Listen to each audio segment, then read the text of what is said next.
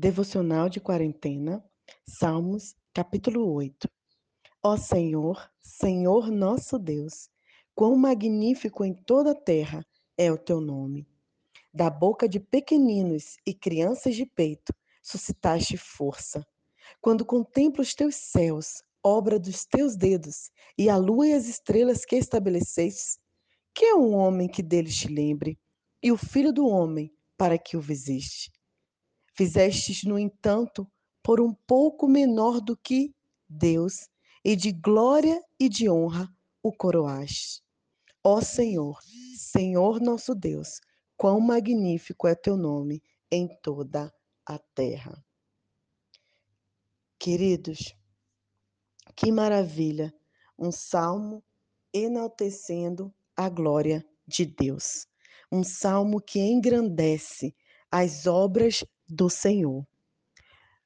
A ênfase principal desse salmo é sobre a excelência de Deus, mas tem uma ênfase secundária que é dada ao valor e à dignidade dos seres humanos criados à imagem de Deus.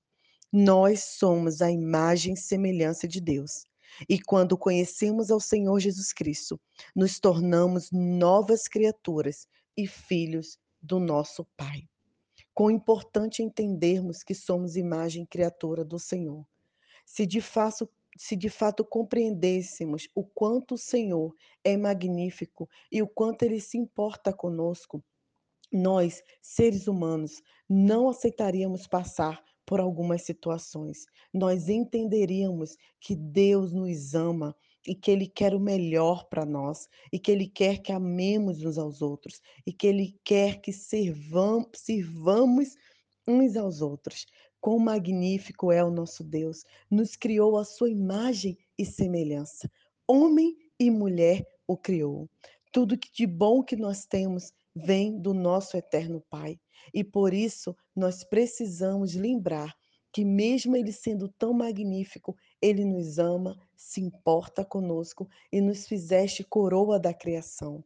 Mais do que isso, no versículo 5 e 8, fala sobre o cuidado que Deus nos colocou para com sua criação. Deixou tudo em nossas mãos para cuidarmos, usarmos e fazermos florescer. Uma das coisas que mais me encanta aqui em Moçambique é como as pessoas têm um cuidado com a terra, com a agricultura, esse contato com as frutas, com as verduras, com o, o plantar e o colher.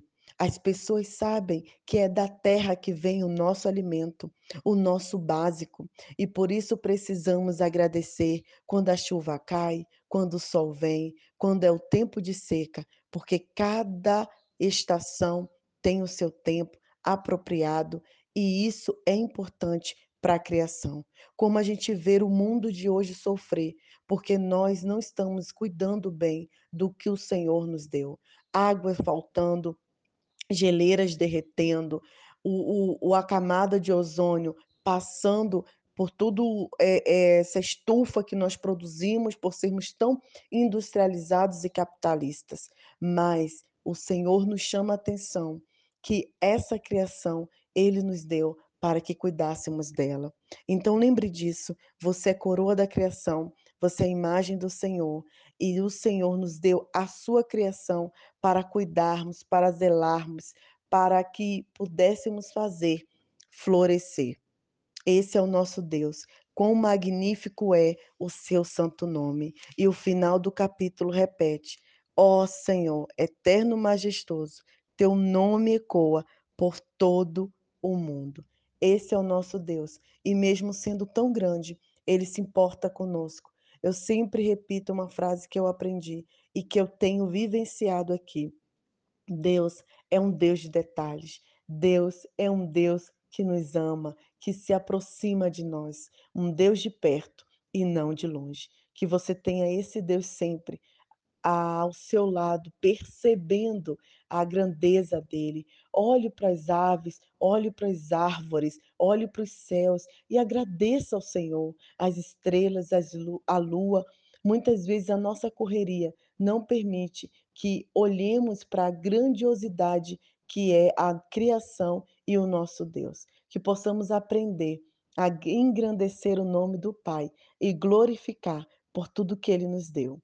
Nai Duarte, Moçambique.